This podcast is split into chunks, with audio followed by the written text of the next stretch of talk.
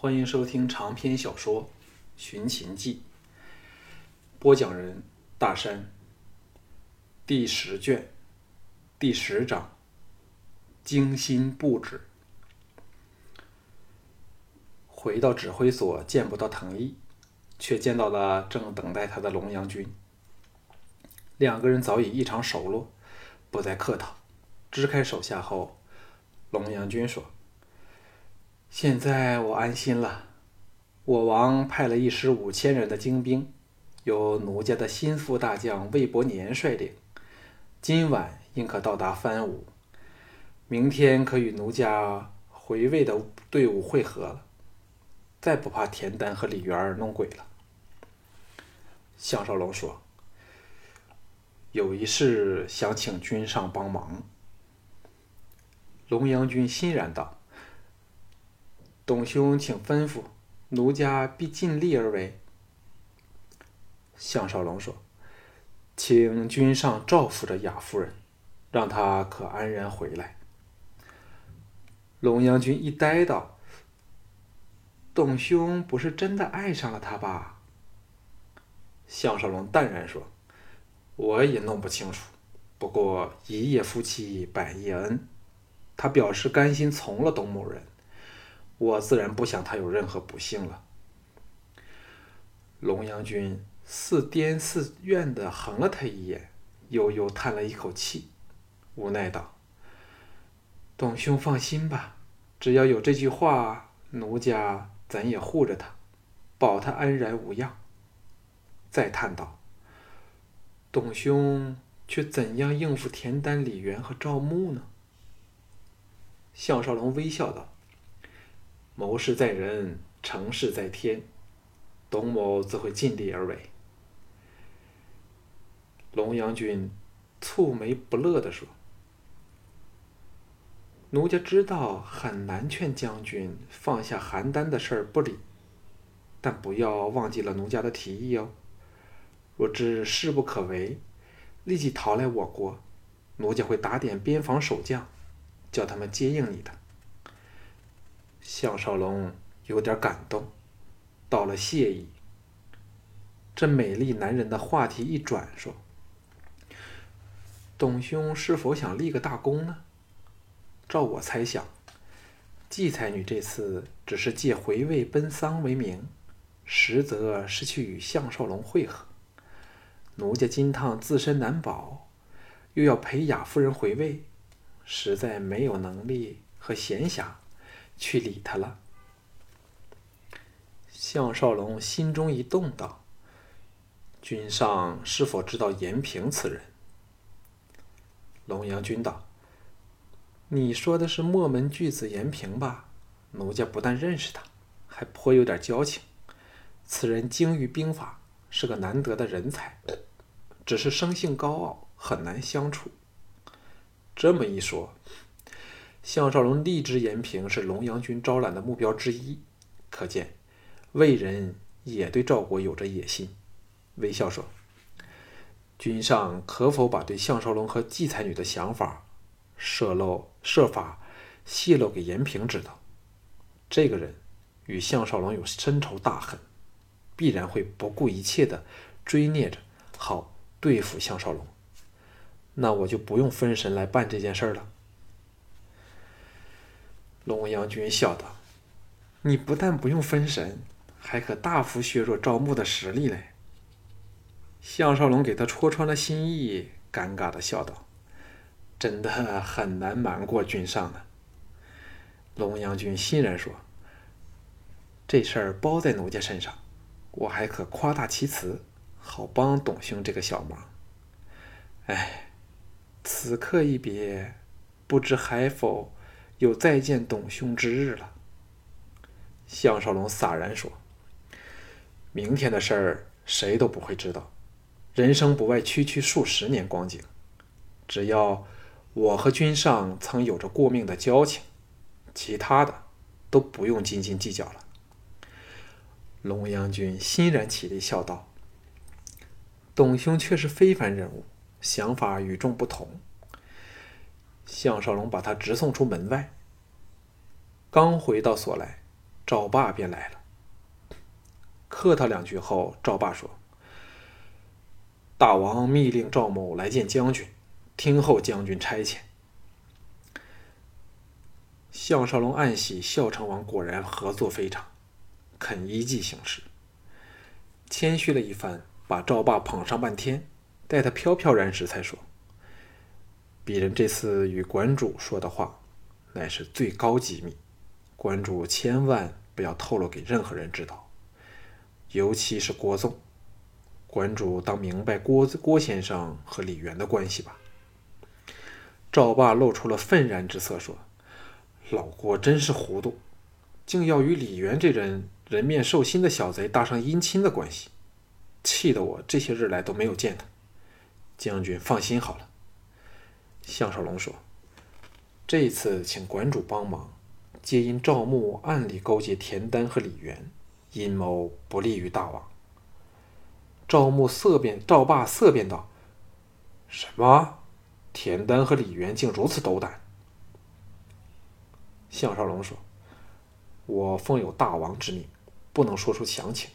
不知道馆主的五十行会里，有多少身手高强且忠心方面有绝无疑问的人可用呢？”赵霸拍胸说：“粗挑五六百人出来，绝无问题。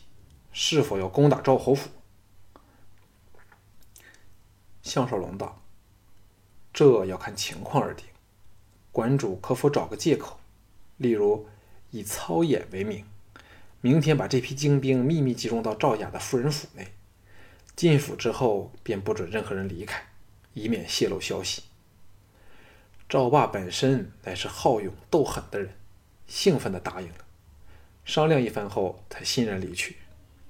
此时已是出京时分，项少龙正犹豫着应否回府休息时，藤毅回来了。轻松地说：“幸好得到那张名单，否则就危险极了。原来守南门的两个痞将甘竹和李明都是赵牧的人，赵明赵明雄故意把他们编到那里去，不用说都是存心不良。”项少龙虽看得到名单上有这两个人，却不知道他们驻守南门，抹了一把冷汗说：“赵牧却是玩惯阴谋的专家。”他先让田丹的人由地道潜过来一批，等城内乱成一团时，再分别打开北门和南门，迎入齐人。在那种情况下，由于敌人兵力集中又有计划，赵人纵使多上几倍也发挥不了作用。这个计策确实狠辣之极呀！藤毅笑道：“可是他仍非三弟的对手。”否则就不会有这批效忠书出现。一拍他肩头说：“三弟先回去，这里由我应付好了。”小俊率人到了城外监视齐人动静，三弟可放心的陪伴诸位娇妻。项少龙说：“这一仗我们至今要保存实力，自己的兄弟只用来对付赵牧。”二哥有没有方法秘密集结一队精锐的城卫，住进城内几个据点，好能在事发时大受骑兵之效呢？唐毅道：“这全赖三弟手中的兵符了。刚才我找赵明雄商量人手调动的事儿，这小贼正中下怀，做出了种种提议。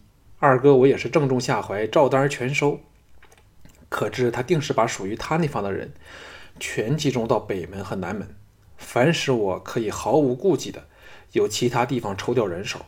现在我精选了两千人出来，至于老弱残兵，则用来骗赵牧去看守齐人，好过在城内碍手碍脚的。两人对望一眼后，捧腹开怀大笑起来。回到家中。季嫣然早领着田氏姐妹离开了，赵雅则和赵志回了夫人府，只有单柔撑着眼皮子在苦候着他。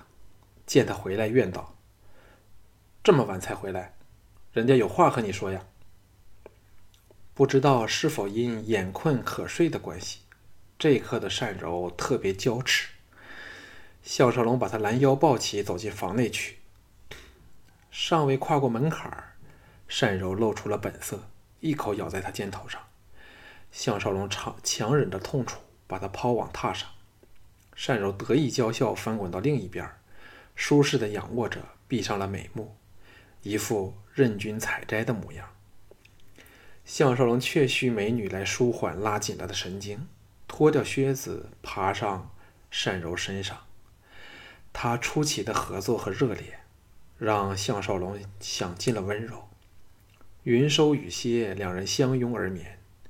单柔低声说：“这是我们最后一晚的相处了，以后你再不需受单柔的气了。”项少龙本是疲极欲眠，闻言一惊醒来说：“原来你并非只是说说，竟真要和我分手啊！”善柔叹道：“人家也很矛盾，但现在看情况，田丹这老贼还气数未尽。”项少龙截断他说：“你若再冒险去刺杀他，叫我怎能放心？”善柔情深的道：“我会比以前更小心的了，绝不会白白送死。而且杀不了他，便自尽，死有什么大不了的？”项少龙知道他心意已决，柔声道：“千万不要鲁莽逞强。若知势不可为，来咸阳找我吧。”你不想不想见善兰吗？善柔吻了他一口，说：“知道了，小气鬼，你不和人家多欢好一趟吗？”项少龙苦笑道：“女王有命，臣子怎能不鞠躬尽瘁，死而后已？”天尚未亮，被单柔弄醒过来，嚷道：“快起来！你身为成首，也敢这么懒惰？”项少龙知道，知道他因为今天是大日子，兴奋过度，啼笑皆非下被他硬扯了起来。单柔扮作了他的亲卫，一本正经的说：“今天本姑娘破例听你差遣，但怎也要跟定你的了。”项少龙记起了请龙阳君骗延平的事儿，不敢怠慢，匆匆梳洗更衣，塞了点东西入肚。和乌国等大队人马赶回指挥所去。走到一半时，天色才大明。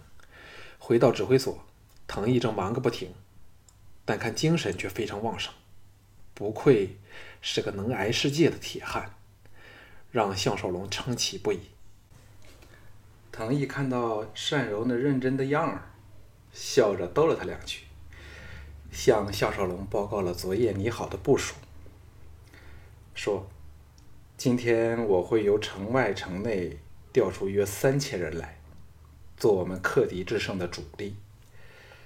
我已研究过敌人进退的路线，保证可与他们迎头痛击，并杀他个措手不及。赵霸那批人更是有用，因为敌人绝想不到我们有此一招。项少龙道：“到时孝成王会成。”派一批五千人的禁军精锐，教我们调遣，这样我们手上的实力肯定可以达万人之众。清理了叛党后，余下的城卫分作两组，一组负责城防和扼守各处街道，另一组则由诈作监视敌人其人改为镇守镇守城外的区域，让田丹知道我们准备充足，再也不敢轻举妄动。单柔忍不住说。但我们怎样脱身呢？项少龙故意的戏耍他说：“你不是个只知听命行事的小兵吗？长官说话哪到你来插嘴？”单柔气得嘟起了小嘴儿，又狠狠的盯了旁边正在偷笑的巫果，一副迟些本姑本姑娘在找你这家伙算账的恶模样。藤毅显然是心情轻松，忍不住笑道。要脱身还不容易，就在攻打侯府一役里，我等全体轰轰烈烈与敌结亡，不是什么都解决了吗？单柔和巫果同时听得目瞪口呆，说不出话来。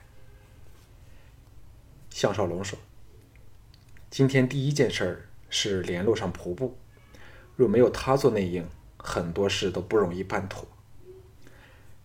藤毅答应后，项少龙才把延平的事儿说了出来。藤毅笑道：“上趟定是教训的他不够了，这次就叫他全军覆没，顺便为元宗先生报仇。”研究了一些细节后，项少龙领着单柔到王宫为龙阳君和赵雅、赵志送行。宫内的保安更严密了。吉光见到他们，欣然迎上说。大王和京后正在龙阳君和雅夫人、智姑娘和郭大夫共进早餐，吩咐若将军来了，立即去见。项少龙向巫果、善柔等打了个眼色，看他们在外宫等候，自己则随吉光进内宫。吉光低声警告他道：“程将军知道大王和将军有事瞒着他，非常不高兴，要小心他一点。”项少龙心中一凛，暗想：忽视了他终是不妥，说不定会出岔子。说到底，这小子虽然势利，仍不算是个坏人。想到这里，程旭在一批禁卫的簇拥下，由长廊另一端迎面走来。极光干咳一声，停止说话。项少龙隔远便向程旭打招呼，对面勉强的应了一声。项少龙已来到他身旁身前，向极光打个眼色后，朝惊疑不定的程旭说：“程将军，可否借一步借一步说话？”程旭愕然点头，与他离开长廊，来到外面的御花园里。项少龙低声说：“叛党谋反在即，程将军有什么打算？”程旭冷笑道。这事儿由董将军一手包办，末将有什么需担心的呢？项少龙微笑说：“程将军言重了。董某有个提议，假如我们能紧密合作，化解了这个大危机，无论在公在私，均是有利无害。程将军以为如何？”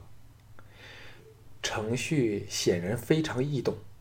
但想起眼前的处境，苦笑说：“现在我这禁卫统领有兵无权，事事均要大王点头。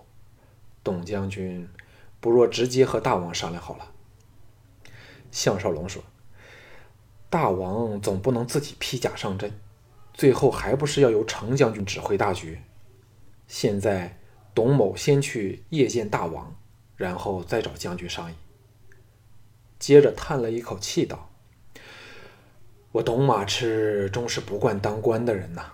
此事一了，怎么样也要向大王辞去城守一职，好专心养马。